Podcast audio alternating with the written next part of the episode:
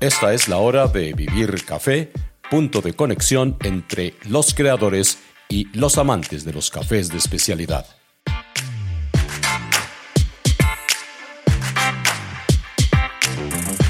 Les habla Hugo Sabogal y bienvenidos a la vigésimo tercera edición del programa. En este capítulo, dentro de la serie Café en Marcha, mi invitado especial es José Alberto Rosero, cofundador de Tropicalia Café.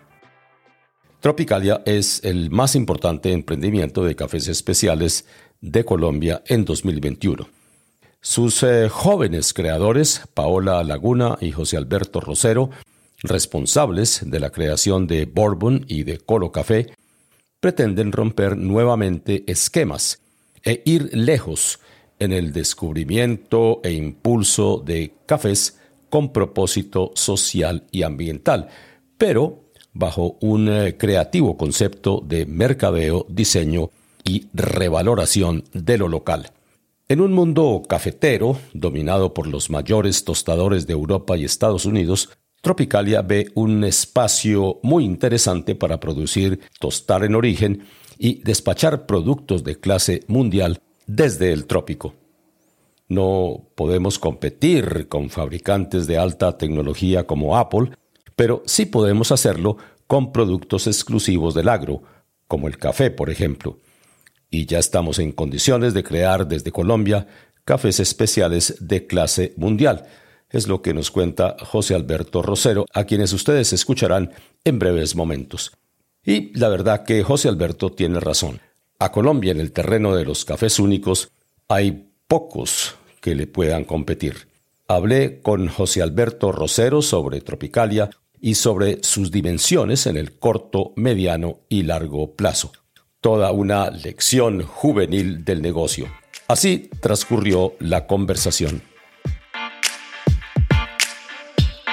Bueno, José, la primera pregunta mm, me invita a retroceder el cassette un poquito. Ustedes vienen de Colo Café, un proyecto que, en mi opinión, estaba lleno de ideas, de personalidad, de ingenio, de diseño. Y lo primero que se me ocurre como para empezar esta conversación es eh, preguntarles si no hay un poquito de saudade, como dicen los brasileños, de haber dejado ese proyecto atrás. Pues Digamos que nosotros arrancamos haciendo ese proyecto con mucho amor. Es el resultado de muchos años de trabajo y de muchas ideas que fueron naciendo de la experiencia, de lo que veníamos trabajando con los productores, de querer mostrar la caficultura desde un enfoque pues diferente, más juvenil, digamos que pasando un poquito la vara a las siguientes generaciones y queríamos mostrar un buen café a través de un gran diseño. Digamos que surgió de una forma inesperada. Ya teníamos pensado vender. Lo que te comentaba la otra vez, nosotros vendimos con un gran cariño, se lo quedó un gran cliente y dejamos ahí yo creo que todas nuestras ideas que habíamos recorrido en el tiempo. A mí lo que me parece chévere es que un gran lugar para Bogotá, una buena tienda para que la gente pudiera disfrutar y es un espacio que para nosotros nos parece que es un legado que dejamos. Entonces no me da como tristeza, sino me, me da felicidad que hayamos hecho algo tan chévere y que, y que y permanezca, ¿no? Pero lo que me da más felicidad es que nosotros somos los que tenemos las ideas. Entonces, venimos con un proyecto nuevo y, ahí vamos a aterrizar toda esta experiencia que hemos venido ganando a lo largo del tiempo. Lo cual eh, me lleva a querer conocer ahora qué es lo que pretenden ustedes hacer con eh, Tropicalia. ¿Qué buscan? ¿Cuál es la filosofía, el sueño? Bueno, Tropicalia nace y surge de las ideas que hemos venido recorriendo durante tanto tiempo pero también creo que es un viaje a un lugar que pues no tiene en este momento como una tierra fija, ¿no? Es un lugar en Colombia, es un lugar en Latinoamérica y es un lugar que reúne historias, es un lugar que reúne cultura, que reúne personas, que reúne riquezas que a veces las damos por sentado. Y yo creo que en cierta parte de la cuarentena nos dimos cuenta y, de, al principio de la, de la pandemia que nos, nos, tocó volver al origen, comprar lo local, conectarnos con el campo, que al final es el que provee las cosas que nos parecían en un momento que, que no eran necesarias o que no les dábamos tanta importancia y que luego nos dimos cuenta que era importante, qué comíamos, cómo lo comíamos, a quién se lo comprábamos. Entonces me parece que Tropicalia también nace eh, buscando ese viaje, buscando el viaje al origen y buscando el viaje a, encontrar esas personas y estas historias que tienen mucho por contar y tienen unos productos impresionantes por mostrar. Entonces, Tropicalia, el propósito es eh, llevarlos un viaje a través del trópico. Eso eh, está claro y ahorita vamos a regresar a algunas evoluciones de esa filosofía ya en el campo, digamos, de las realizaciones.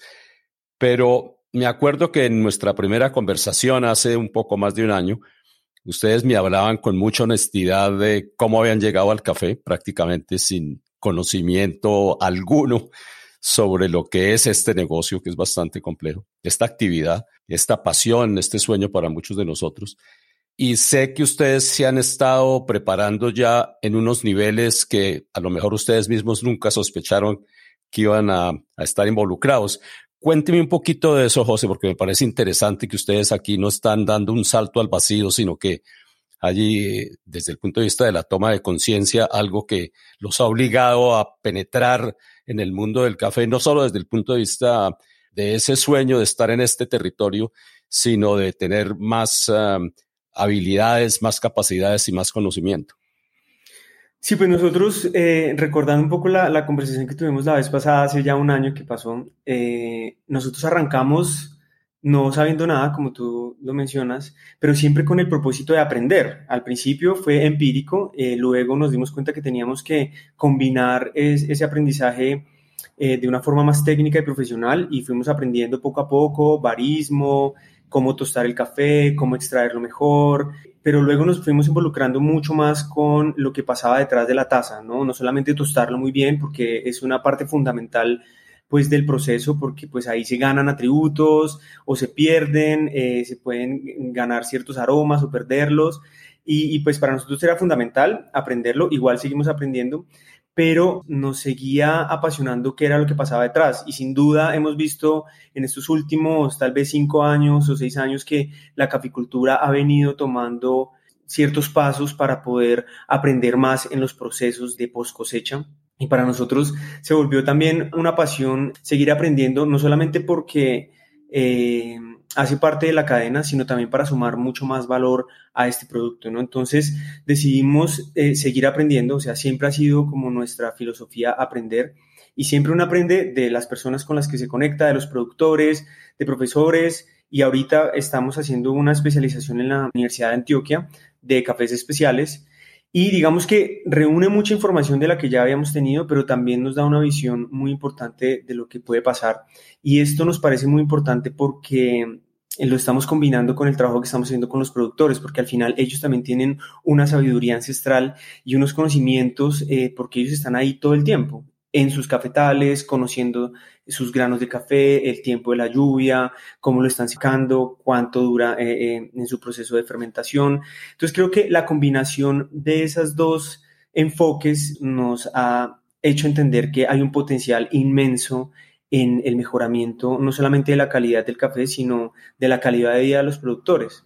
Entonces, eh, para nosotros ha sido como volver a reaprender y de quitar conceptos que pensábamos que teníamos, pero es una gran oportunidad porque es volver a entender el café desde un enfoque diferente, desde un enfoque mucho más en contacto con la tierra. Y todo eso, pues, va a ir conectado al final con cómo lo tostamos nuevamente, porque es volver a entender que si el café cambia en la finca, entonces hay que cambiar los parámetros de tostión, cambiar los parámetros de extracción, porque al final lo que estamos buscando es una gran experiencia para la persona que se toma una taza de café. Y creo que eso reúne una serie de pasos muy importantes que seguramente estábamos igual dando por sentados, pero ahorita entendemos que son eh, muy importantes. Hay una finca en particular a la que yo también le he seguido mucho la pista, que es Guayacanes. Cuéntenos un poquito cómo se han compenetrado con ese productor y cuáles han sido, digamos, esos pasos que ustedes han dado para poner a esa finca y a, ese proyecto en una situación que todos estamos disfrutando. Hugo, pues sí, eh, nosotros, parte del proceso que nosotros queríamos hacer era involucrarnos mucho más con los productores, entendiendo que ellos tienen unas habilidades y desde nosotros, desde el laboratorio, desde desde la, desde la tostadora, desde la catación y la preparación, pues podemos eh, conectarnos con ellos para ayudarlos, ¿no? Digamos que en el peregrinaje de salir a buscar cafés y de salir a buscar historias, nos encontramos con Lina y con la señora Beatriz, que primero pues son queridísimas. Llegar a la casa de ellas es como llegar a un jardín porque lo, todo lo tienen muy bonito, tienen un montón de bonsáis, o sea, esa casa es muy bonita, la atención de ellas es espectacular. Y ellas, la verdad, como muchos de los productores con los que trabajamos, ya estaban intentando hacer em, mejorar sus cafés. Ellas ya tenían un geisha sembrado, tenían un borbón y tenían un caturrachiroso que veníamos buscando ya hace mucho tiempo. Y ellas ya venían haciendo prácticas sostenibles en su finca, que eso nos pareció muy bonito. Secaban el café de una manera, digamos, correcta y tenían siempre en su pensamiento eh, ser sostenibles en su finca. Digamos que siempre buscamos productores que tengan parte de conocimiento y que quieran cambiar. Ellas eran uno, de estos productores y nos pareció muy bonito además que tenían un proyecto de una escuela muy cerca que se llama Escuela Niños del Café. Y digamos que conectar esas dos cosas empezó a darnos ideas para una de nuestras líneas que tenemos actualmente que se llama Esencia, que es buscar y conectar esos protagonistas que cuentan historias a través del café y que hacen que ese tipo de, cosas con la sociedad, de su comunidad, sean posibles.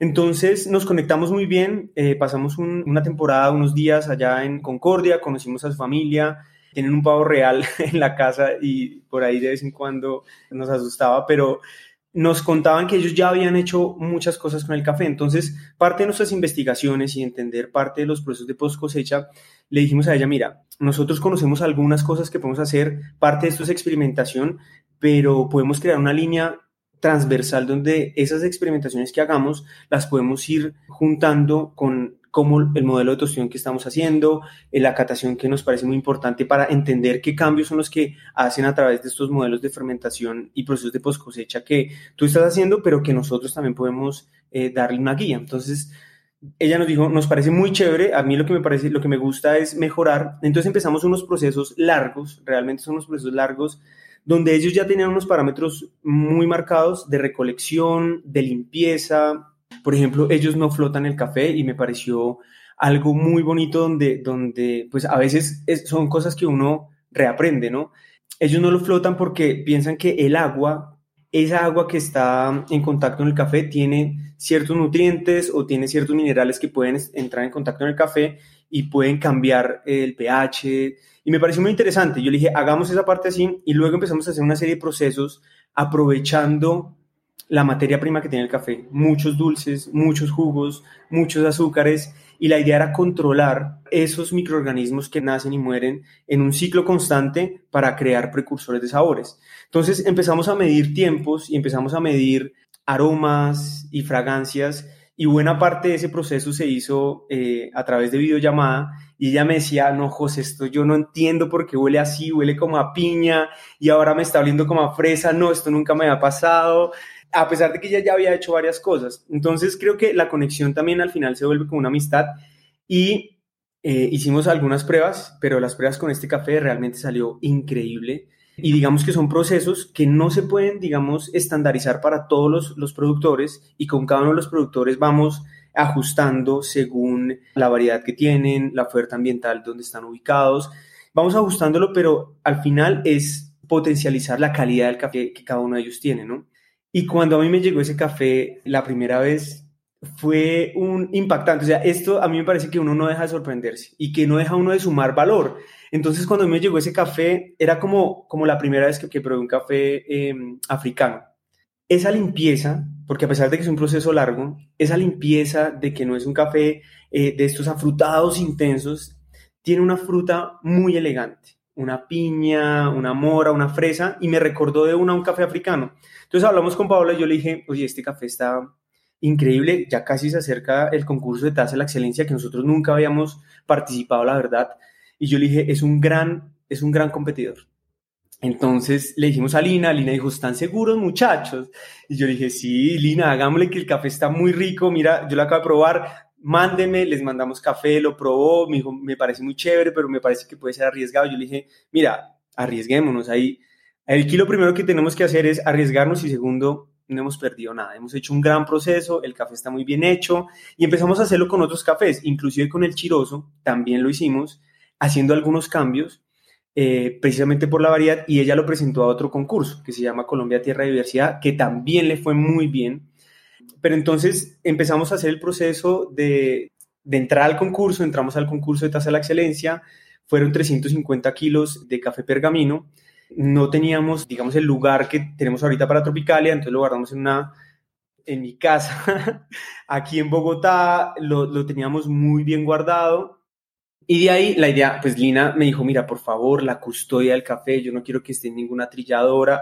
Eh, empezamos a sacar algunas muestras que teníamos que enviar a los, a los catadores, yo me quedé con unos gramitos más. Cada vez que iba pasando el tiempo, ese café se iba poniendo mejor. Al principio no era tan aromático, les quiero confesar, pero luego se iba poniendo mejor y mejor y mejor y empecé a darme cuenta que los pasos que habíamos hecho en la fermentación aportaban muchos atributos porque al final estamos desaprovechando la misma materia prima del café.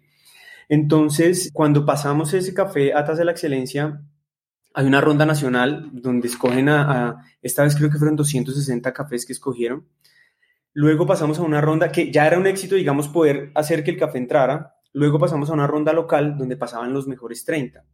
Pues pasar ahí era, era mejor dicho, charlar con Lina como si estuviera viendo un partido de fútbol de Colombia, eh, pasando a las semifinales, eso era la felicidad, no pasamos, no sé qué. Igual porque Colombia tiene muy buenos cafés y estábamos compitiendo realmente con muy buenos cafés. Y habían cafés de productores que estaban haciendo procesos, algunos naturales, honeys, y digamos que se ha venido viendo una tendencia de muy buenos procesos de café. Entonces dijimos, bueno, pero nuestro café no entra dentro de estos procesos de fermentaciones tan intensas, ni, ni naturales, ni honeys. Nuestro café es lavado.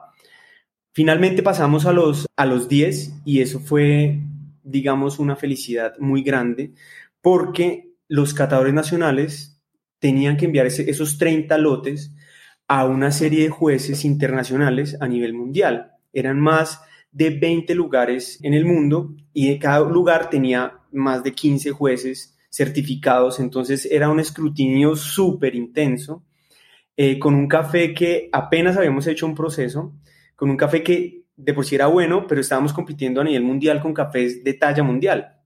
Cuando pasamos a estos últimos 10, era, bueno, si pasamos a los 10, entramos a una subasta para que paguen un mejor café, arrancaban con 6 dólares la libra. Dijimos, si pasamos a los 10, nos sentimos contentos, pero ya cuando pasas a los 10, tú dices, bueno, ¿y qué pasa si quedamos más arriba?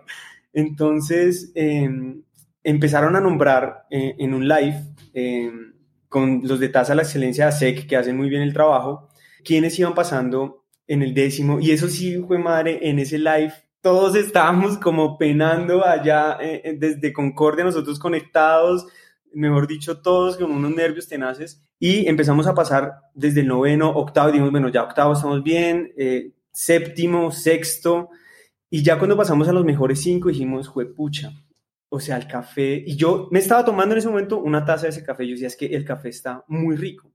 Yo le había dado 90 puntos y dije, bueno, este café, o sea, sorprendentemente para mí, es muy difícil uno catar un café y darle 92, 93, 91 puntos es un gran café. Yo dije, bueno, este café para mí tiene 90 puntos.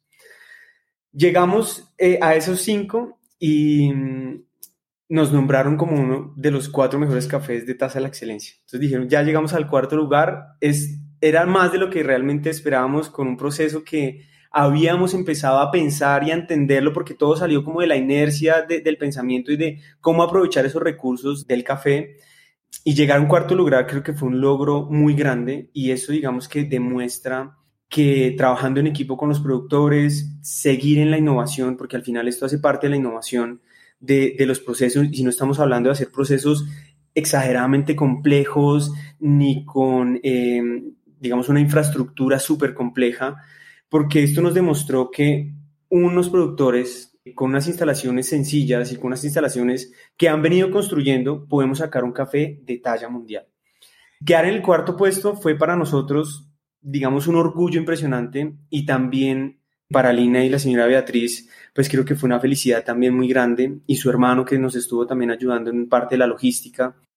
Para ellas yo creo que también fue un gran logro. Ellas venían teniendo ciertos logros, pero creo que fue reiterar que se puede y que con innovación y que con esfuerzo se puede lograr tener mejores cafés. Entonces, es un modelo que es el que nacimos con Tropicalia, es un modelo que queremos replicar con los productores porque no solamente les estamos diciendo a los productores, oiga, no, es que usted me tiene que entregar el geisha aquí de 89 puntos para yo pagarle un mejor precio, y si no tiene Borbón yo no le compro. No, o sea, yo creo que el valor que se le puede dar a lo que estamos trabajando con los productores empieza simplemente con un caturra, que son muy buenos, castillos, y llevar esos cafés a unos niveles de 90 puntos. Simplemente con buenas prácticas, con procesos innovadores, con procesos que incluyan sus materias primas y sus eh, infraestructuras en sus fincas y hacer que esos cafés tradicionales, que seguramente los hubieran comprado, vendido en la cooperativa al precio del día, se conviertan en cafés con un valor agregado eh, adicional y que para ellos sea apasionante y creer que se puede seguir innovando desde lo local. No solamente desde lo local, sino Tropical lo que piensa con esto es llevar los cafés a Bogotá y competir con cafés tostados de Colombia y tostados desde de otras regiones y de otros orígenes con eh, tostadores internacionales, porque creemos que desde lo local se puede hacer eh, algo muy grande. Y hablemos un poquito de las otras líneas, porque esta es esencia, pero ustedes tienen eh, más. ¿Cuál es un poco la filosofía de las otras eh, que se puede revisar perfectamente en la página de ustedes, que está muy bien explicado? Pero, ¿cómo marchan esas otras referencias? Entonces, digamos que eh, como hay tanta diversidad en Colombia, nos pareció chévere colocar las líneas para enfocarnos mucho más en cada uno de los proyectos. Entonces, la primera línea se llama Trópico Trópico se enfoca en descubrir regiones, digamos, encontrar productores. Estos son los productores que te comentaba ahorita, productores que tienen una o dos hectáreas con caturras, castillos y que quieren tener un mejor café. Entonces recibimos esos cafés, hacemos alianzas con ellos y empezamos a trabajar en los procesos de, de post cosecha. Buenas recolecciones, buen secado y llevar esos cafés a un mejor nivel donde los clientes puedan encontrar historias que se han venido construyendo con los procesos y con mejores cafés. Entonces ahí se pueden encontrar cafés muy dulces, panelosos, caramelos, limpios. Algunos procesos que hacemos se enfocan más a que sean florales, pero todos estos cafés tradicionales, Caturras, Castillos, Colombias, y que nos permiten como hacer un viaje al trópico. Por eso se llama trópico. Mm, el segundo se llama Esencia y nace con, digamos, el propósito de visibilizar las buenas prácticas que están haciendo comunidades eh, mujeres a través del café en pro de mejorar eh, las condiciones de sus comunidades y también del medio ambiente. Entonces, nos enfocamos ahí en productores que estén haciendo mejores procesos para no contaminar el agua, para hacer mejores recolecciones eh, de sus aguas residuales y comunidades mujeres, también indígenas. Entonces estamos en la búsqueda de historias. Arrancamos con Lina, hay otras en el Huila eh, pero hay muchas historias que contar a través de esos cafés con propósito. Y algo muy bonito que estamos haciendo con ese café es donar el 3% de las ventas a mejorar esos eh, trabajos que se están haciendo en las fincas, ya sea, por ejemplo, como la escuela Lina, aportar algunas cosas adicionales a su escuela o eh, en su mismo entorno social. es decir, si hay unas fincas que les hace falta, no sé, algunos temas de secado, ahí, a través de, esta, digamos, de este 3%, la idea es donarlo eh, ya sea directamente o a través de fundaciones que ya lo estén haciendo. Y la última se llama em, privilegio y son estos cafés como el de Lina, 90 puntos y cafés que si bien han sido eh, concebidos para ser cafés extraordinarios, también podemos encontrar ahí caturras o borbones que son estas experiencias únicas que son a veces difíciles de encontrar y que son como ese privilegio que nos podemos dar cada mañana de encontrarnos y reencontrarnos con esos aromas y esos sabores que nos cautivan y que nos enamoran del café. Entonces, esas tres líneas reúnen como todo el enfoque Tropicalia a través de, diferentes historias, diferentes sabores y de cafés eh, únicos. Un trabajo sin duda importante y con un eh, concepto bastante claro. Y ahora miremos un poquito uh, la estructura del proyecto, porque veo que también ustedes tienen un afán importante y un interés muy importante en el tueste desde origen. Lo mismo que una muy buena tienda para Bogotá, como me tocó a mí verlo en Obra Negra. ¿Cómo está armada la empresa en esos otros aspectos? Bueno, nuestra estructura siempre está enfocada a eh, la sostenibilidad, eh, digamos, transversalmente. Nuestros empaques son 100% reciclables para nosotros los espacios de consumo también son muy importantes porque son, digamos, los lugares donde nos permite contar esas historias. Y vamos a abrir una tienda en Bogotá donde vamos a operar en un laboratorio que estamos eh, buscando la certificación del CQI para dictar talleres, para dictar eh, cataciones y en esta tienda pues se van a encontrar pues toda la línea de los cafés, baristas profesionales donde les van a poder eh, preparar las tazas de café contando de primera mano las historias y es digamos una de las células de nuestro, de nuestro propósito y de nuestro negocio. Pero sabemos que eh, tenemos un gran producto y nosotros como colombianos, y te quiero ser sincero, nosotros no, digamos Colombia no está preparado para sacar un smartphone y sacar un iPhone y eh, tener aquí una producción de una tecnología de ese nivel. O sea, hay que ser sinceros y hay mucha tecnología, pero no a ese nivel. Pero nosotros tenemos muchas cosas por qué dar y qué mostrar en el mundo. Una, para mí, es muy importante el café y el café especial con esos propósitos de post cosecha y de colaboración con los productores. Entonces nos hemos enfocado en esta segunda célula y muy importante eh, de las tres células que tenemos es la exportación de café tostado desde origen digamos, tenemos una gran materia prima, digamos, mucho más profesionales estamos ahora en, en, temas de tostión y justo la semana pasada estábamos haciendo una catación de cafés tostados en Estados Unidos por muy buenas marcas colombianos y catamos todos los cafés junto con nuestros cafés. dijimos, si estamos en un, en un nivel, este es el nivel, o sea, estamos en el nivel internacional, inclusive mejor. Entonces yo digo, ¿por qué no enviar esto a las casas en Estados Unidos y Europa directamente desde origen, porque al final, si tú te das cuenta, el mayor valor que se le suma al café, tristemente o indiscutiblemente, es después de que se tuesta. El café se vende a 1 o 5 dólares la libra, 10 dólares la libra, cuando son muy buenos cafés, pero cuando tú los compras donde lo tuestas en Estados Unidos, ahí está el 80% del valor. Entonces, ese valor se puede quedar en origen. Y lo podemos hacer porque tenemos la capacidad, tenemos los cafés, tenemos los productores y tenemos la capacidad de tostarlo en origen. Otra cosa que pasa en origen muy importante es que tenemos unos cafés que los podemos estabilizar acá, en Bogotá, donde estamos tostando, dos, tres meses y tostarlo en el momento que pensamos que están mejores los cafés. A veces pasa que cuando se exportan los cafés pueden durar allá ocho meses y los cafés no son iguales. Si tú tostas un café de ocho meses, eh, es diferente tostar un café de tres meses si no está bien estabilizado. Entonces, pensamos que la suma del valor que le estamos dando a un café tostado desde origen es muy grande y que quede en origen eh, para nosotros es fundamental. Y estamos compitiendo con una calidad muy grande a nivel internacional y estamos al nivel internacional incluso mejor. Y es una competencia difícil, pero creo que, que estamos ya preparados y para nosotros es importante los retos y siempre intentar crecer de manera eh, inteligente y creo que este es una, un, riesgo también, pero nos parece que ahí queremos enfocar la compañía. Y la tercera línea, que es una línea local, es los restaurantes. Creemos que, que tienen grandes platos, que tienen unos, unas instalaciones hermosas, que enfocan toda su energía a tener, digamos, una gran experiencia gastronómica, pero siempre se quedan un poquito cortos para cerrar esa experiencia.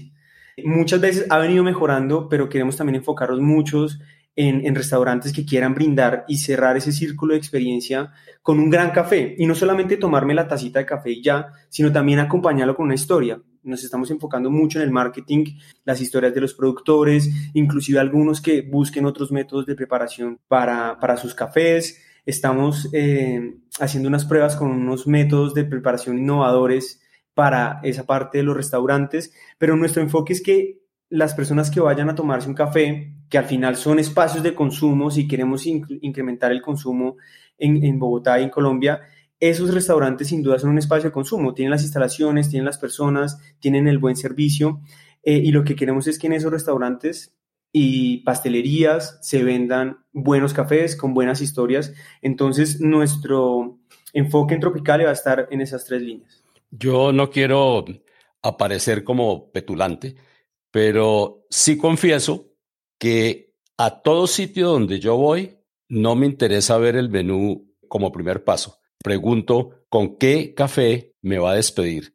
Si no hay una historia que me cuenten o algún mínimo conocimiento que me pueda atrapar, yo me paro y me voy. Porque en un país como Colombia, donde el último recuerdo que uno se lleva de un sitio donde come bien, que yo creo que como bien decías hace un momento, hay restaurantes con un nivel altísimo, pero si no se preocupan por el producto bandera nuestro y no se cierra una experiencia gastronómica con ese último sabor que uno se lleva, no estamos haciendo mucho, digamos, no solo por nosotros mismos, dándonos el mejor placer posible que nos pueda entregar un café, sino por esos otros eh, personajes, esas otras eh, comunidades que están haciendo lo imposible por entregarnos desde el territorio colombiano algo que es único. Entonces me parece interesantísimo ese giro.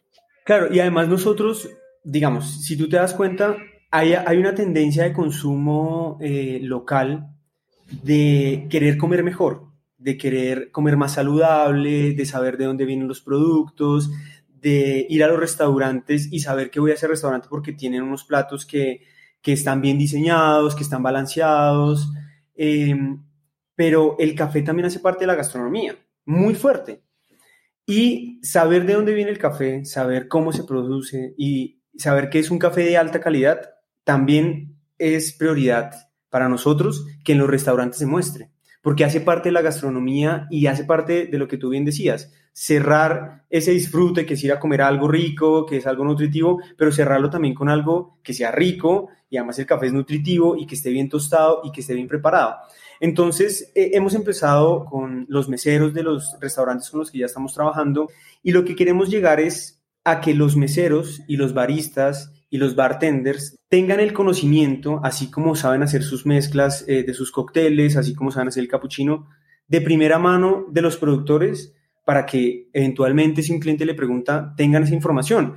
Y mira que muchas veces nos han contado los mismos meseros que la gente le pregunta, oiga, este café tan rico, ¿de dónde es? Y hay como una interacción, así mismo como con los platos, y el chef sale y les cuenta de dónde viene y cómo hicieron la pasta, el barista sale y le cuenta a la persona de dónde viene el café y cómo es el perfil y qué puede encontrar. Entonces se vuelve, eh, eh, digamos, de cierta forma, en culturizar un poco más este producto insignia que tú bien decías que lo hemos dejado como ahí relegado y como el tintico de todos los días, pero creo que no puede ser. Entonces, creo que hay mucha tela por cortar todavía, pero lo, lo chévere es que ya se ha ampliado mucho más. El hecho de que haya más restaurantes hace que se amplíe la oportunidad de llegar a esos clientes. Entonces, eh, es un reto, pero nos parece que es un reto que queremos asumir y es un reto porque, porque es un tema de culturizar, de charlar mucho con los productores, de charlar mucho con los clientes y con los bartenders y los baristas y los meseros, que son los que están de primera mano eh, entregando ese producto. Y con los, inclusive con los bartenders que quieren aprender más de café, que al final se vuelve todo un círculo, ¿no? Aprenden de vino, aprenden de sus cócteles y el café sin duda es, un, es algo muy importante que me ha sorprendido que cada vez hay mucho más interés. Entonces con ellos nos enfocamos mucho en hacer talleres de extracción porque yo les cuento y les digo, mira, ustedes tienen en sus manos el producto a diferencia del vino, que si bien tienes que saber cómo abrir el vino, que no se vaya eh, a oxidar o inclusive una buena cerveza, ellos saben que tienen que servirla de cierta forma, pero ya el producto está listo. O sea, el vino ya tiene sus atributos, ya tiene su extracción, la cerveza ya tiene sus características el café tienes que darle esa última em, firma que tiene que darle el barista. Entonces, depende de cómo lo prepares, si el agua está más caliente o menos caliente, si no está calibrada la máquina, si el molino tiene muy gruesa la molienda, todo eso al final va a afectar esos atributos que en una cadena tan larga hemos intentado recuperar para que él también los mantenga. Entonces, se ha venido em, estructurando con ellos un plan eh, constante de conocimiento para que ellos también entiendan que su mano ahí en la preparación es fundamental para que ellos tengan, eh, digamos, esa firma final y le entreguen al cliente esa experiencia que hemos querido recoger desde el origen. No quisiera dejar de resaltar algo que los distingue a ustedes, que es la forma, el diseño de sus empaques, los colores que utilizan. ¿Qué podrías compartir con nosotros eh, sobre ese tema? Bueno, sin duda nosotros hemos sido unos apasionados también del diseño, de la arquitectura eh, y de los empaques, porque inclusive en, la conversación que tuvimos en el podcast anterior sobre, sobre cómo arrancamos en esta feria no saquen, desde ese momento nos dimos cuenta que el empaque y, la forma visual de cómo lo mostrabas eh, realmente hacía una diferencia. Entonces, digamos que llegar a Tropicalia, eh, para nosotros, digamos, el nombre significa mucho porque hace parte de un territorio y de una cultura, pero también cómo lo mostramos. Entonces tenemos unos colores que son un poco arriesgados, un rosado, tenemos un verde como de cielo, tenemos un azul también muy bonito y eh, este amarillo que es fuerte, que puede mostrar, digamos, ciertas zonas de Colombia. Nos parece que, cada una de las líneas tiene estos colores que, que impactan, ¿no? Y el material del empaque nos parece que también juega un papel importante porque cuando lo tocas sientes que es diferente. Entonces, para nosotros el diseño desde cero siempre ha sido fundamental y lo van a ver en la tienda cuando lo abramos. Es un lugar que es tranquilo, minimalista, pero encierra, digamos, mucho del trópico eh, en un lugar para disfrutar de buenos cafés y también de buena comida. Entonces, vamos a seguir entregando productos de alta calidad en en un buen diseño tenemos unos termos muy bonitos, tenemos unos empaques, unas cajas muy bonitas, que al final se vuelve como que puede que te haga tomar la decisión o no, pero sabes que vas a encontrar un, producto de alta calidad. Tenemos unas cajas que brindan mucha información al cliente cuando les llega, eh, que les permite como adentrarse un poco más y tener como este gusto de querer aprender más por el café, que al final si lo haces atractivo, se lo haces fácil al cliente y lo haces cercano. Para nosotros el diseño es como acercar a las personas y a los consumidores a un producto que tiene mucho trabajo detrás, pero si se lo haces fácil, se va a sentir cercano y cómodo y eso te, te, va a ayudar a que él em, se conecte contigo. Con un elemento adicional y es que una vez uno abre la caja, a diferencia de otros empaques que son muy bonitos por fuera, muy llamativos, por dentro es una caja de sorpresas. Hay una enorme cantidad de información en el piso de la caja por dentro. Ese concepto me parece súper interesante porque entrega información del producto, de ustedes, etcétera, y no pierde la oportunidad de contar una historia y de sorprender como una especie de secreto al consumidor, ¿no? Eso nos pareció muy chévere porque era como no dejar de sorprenderse. O sea, sí, creo que eso es algo que hemos querido siempre mantener en nuestros proyectos. Eh, y cuando abres la caja, efectivamente encuentras eh, una nota que dice, nuestra riqueza es nuestra biodiversidad. Entonces desde ahí tú empiezas a, querer saber más, porque realmente tenemos mucha riqueza en lo que estamos entregando eh, de los sabores del café.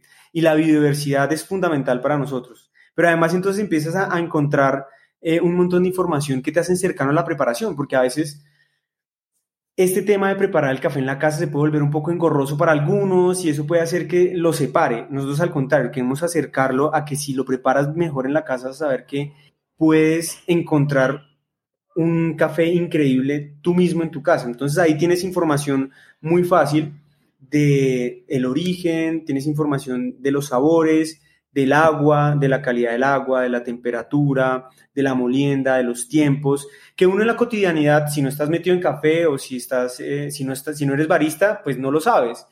Pero si te gusta el café, seguramente esa información va a ser em, valiosa porque ahí vas a poder encontrar tips de preparación que tú vuelves a abrir la caja y dices, oye, ¿y aquí qué pasa si lo preparo de esta otra forma? Y se vuelve como, como una forma de, descubrir del mismo café otros sabores que no sabías que tenían a través de ciertas herramientas que son muy sencillas, pero claro, cuando abres la caja y encuentras toda esta información, se vuelve como lo que tú dices, una caja de sorpresas eh, además viene el café muy bonito y, el color es llamativo, entonces creo que todo eso juega un papel importante. José, y finalmente, mm, claro que se estarán preguntando muchos eh, colegas eh, tuyos, muchas personas de tu edad, y cómo es que estos tipos han logrado armar semejante proyecto.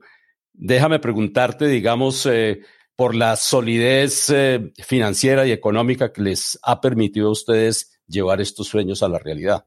Bueno, eh, nosotros arrancamos con las uñas realmente eh, cuando arrancamos la, primera tienda. Mm, luego, pues de la venta de Colo, pues tenemos unos recursos que nos permitió poner, eh, andar el proyecto.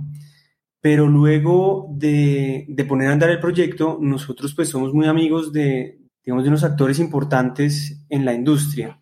Con ellos hemos venido hablando ya desde hace mucho tiempo de varios temas diferentes, eh, de café, hemos tenido reuniones de, de charlas sobre café en Colo inclusive, y hemos sido muy, muy buenos amigos. Y charlando una tarde acerca de lo que, de lo que íbamos a hacer, mmm, llegamos a una conversación donde ellos nos dijeron, pues nos parece chévere si les, si les interesa que nosotros los ayudemos y les aportemos, no es, digamos, parte de nuestro conocimiento y también recursos para llevar a cabo este nuevo proyecto. Pues para nosotros fue un halago y fue, y digamos, nos demostró que lo que veníamos haciendo lo estábamos haciendo muy bien y que a ellos les interesaba también entrar en, este proyecto. Y finalmente, eh, digamos, después de, charlar y de concretar varias cosas, pues ya van a entrar al proyecto y parte, digamos, de lo que estamos haciendo es financiado también con, con pues, con esta nueva sociedad. Eh, y es Carabela, Carabela eh, Coffee.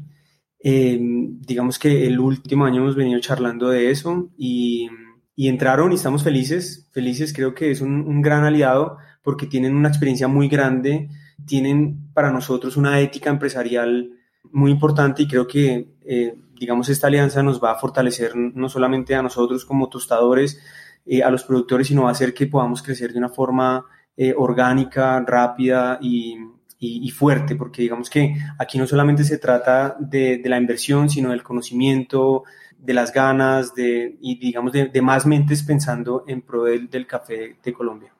Bueno, José, eh, encantado de volver a sentarnos aquí a conversar. Estaremos muy pendientes de esa apertura que está programada, entiendo que para octubre, y yo creo que Tropicalia va a tener un lugar muy importante en este firmamento de los cafés colombianos de especialidad, especialmente aquellos que están volcados, ¿no es cierto?, a entregar la excelencia que produce el suelo. Entonces, mucha suerte. Bueno, Hugo, muchísimas gracias igual por otra vez eh, tenernos acá y pues invitarlos a todos cuando, cuando estemos abiertos, todo por redes sociales vamos a contar, van a estar todos pues súper invitados a la tienda y espero que, que les guste, sé que les va a encantar, va a ser un lugar muy chévere y bueno, por allá los esperamos.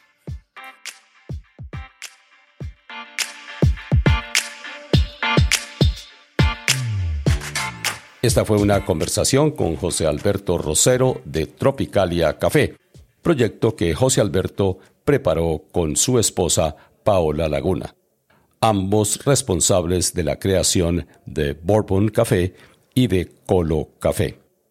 Los esperamos en una próxima emisión, pero mientras tanto, aquí desde Vivir Café, revista en podcast, les enviamos un caluroso saludo. Buenos cafés y buenos momentos.